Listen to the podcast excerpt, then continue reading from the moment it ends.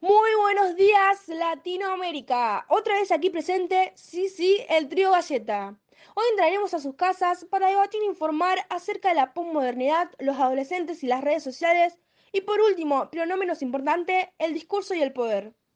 Hoy tenemos unos invitados especialidadísimos, Ruby Gómez y Máximo Ruiz.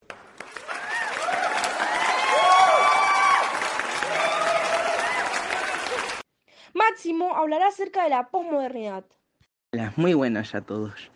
Pues bueno, la posmodernidad es un movimiento surgido en la segunda mitad del siglo XX, que se basa en la crítica de la modernidad y en la convicción de que este movimiento ha fracasado en la búsqueda de una nueva visión del mundo basada en el progreso.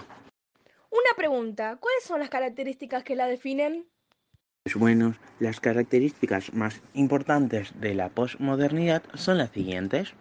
Expresa la crisis del pensamiento metafísico moderno, deslegitima los metarrelatos modernos, reconoce que existen diferentes modos de saber, rechaza la linealidad histórica y relativiza el progreso, reflexiona sobre su contexto y visibiliza responsabilidades y promueve la diferencia subjetiva y la diversidad.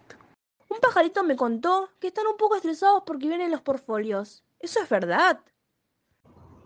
Y sí, la adolescencia es uno de los estados de transición más importantes en la vida del ser humano, que se caracteriza por eh, un ritmo acelerado de crecimientos y muchos cambios en él.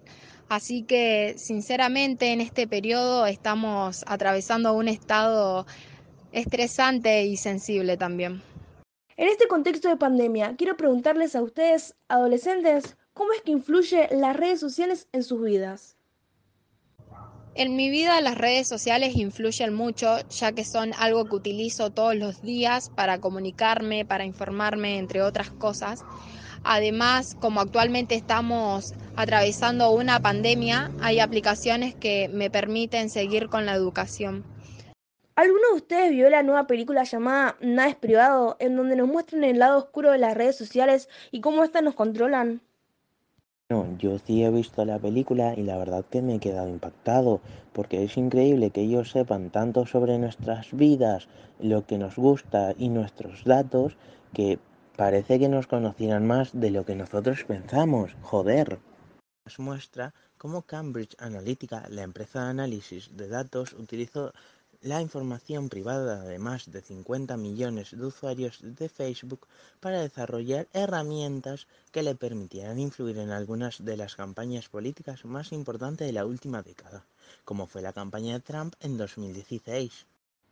Ya es hora de terminar, pero antes quiero decirles que no se pierdan el próximo capítulo, porque estará con nosotros Zac Efron,